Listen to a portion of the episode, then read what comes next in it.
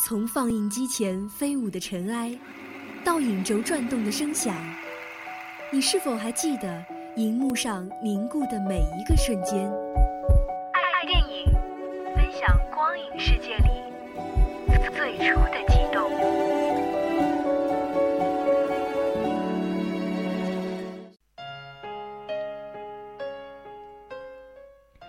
Hello，大家好，又到了每周一次的爱电影时间了，我是王月。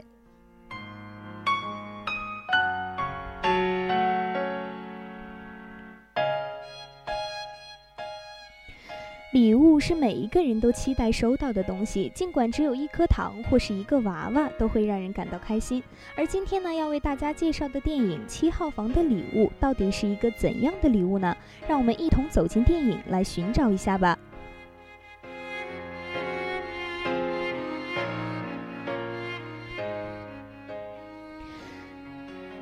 教导所七号房云集着罪大恶极的凶犯们，有黑帮老大、诈骗犯等因各种各样罪名进入教导所的犯人。这天，这里迎来了一个奇怪的新人，一个智商只有六岁孩童水平的中年汉李龙九。李龙九在一家卖场当停车场管理员，与女儿易胜相依为命，而他亦是个全心全意爱着女儿的好父亲。龙九拿着刚领到的薪水去买易胜期望已久的美少女战士背包，却在途中被卷入一起杀人事件而入狱。对于七号房的囚徒们，一项最紧要的任务是如何把龙九的女儿易胜带进外部人进入的教导所。在患有精神迟滞症状的父亲受到莫名罪名指控之后，其女儿在法庭上为其做无罪辩护。在画面开始的时候呢，是那个扑闪着大眼睛的可爱女孩易胜长大的模样。本以为这会是一部成年人的电影，但镜头却将我们拉回到了二十年前。那个智障的父亲与那个早慧的女儿盯着那个美少女书包的清晨。一个走出去好远，也会在女儿一二三声之后回头给女儿做鬼脸的智障父亲；一个为了女儿每天吃面包的父亲；一个为了那个书包不惜和警察局长顶撞的父亲。而这个早慧的女儿在苦等了父亲一天之后，却发现父亲一直没有回来，于是希望迟迟不来，苦死了等的人。当女儿找到父亲后，发现父亲被带上了驶向不知未来的警车。而在狱中的故事情节呢，是一个喜剧，让人感到温馨和幸福。狱里呢有水冰月，有纵火犯，有黑帮老大，有那个开始与警察局长同样厌恶龙九，却良心发现龙九绝对是个好人的科长。监狱里的生活，于龙九与玉胜、义胜来说，其实是温暖的家。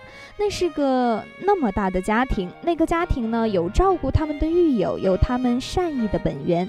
龙九曾经和义胜说，他们是坏人，坏人会慢慢变好。而那个警察局长，可能也是爱女心切吧。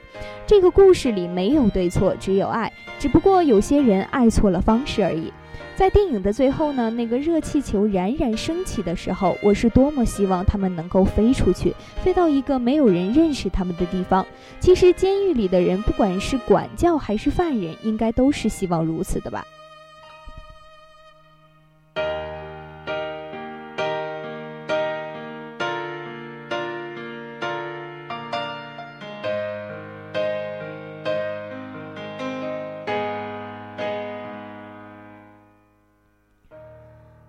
有些人是这样评价这部电影的：我们目击的事实，往往只是浮出水面的冰凌；冰山下面的巨大事实，更排山倒海，穿透视听。我们直面的人生舞台，也许只是化蝶幻影，层层垂帘般幕后的故事，更是震撼世道人心。还有人说，影片套用的是《我是山姆》那样的人物关系，而在情节上则更有戏剧性，冤案加亲情的双重催泪保证。监狱里的温情更感人，是因为相比善人做好事，人们更喜欢浪子回头、恶人行善的故事。虽然呢，我们怎么吐槽韩式催泪片的套路，但是真的很有效，确实很感人。还有人说，看了那么多年的韩国电影，多少了解到一些韩国警戒的法则。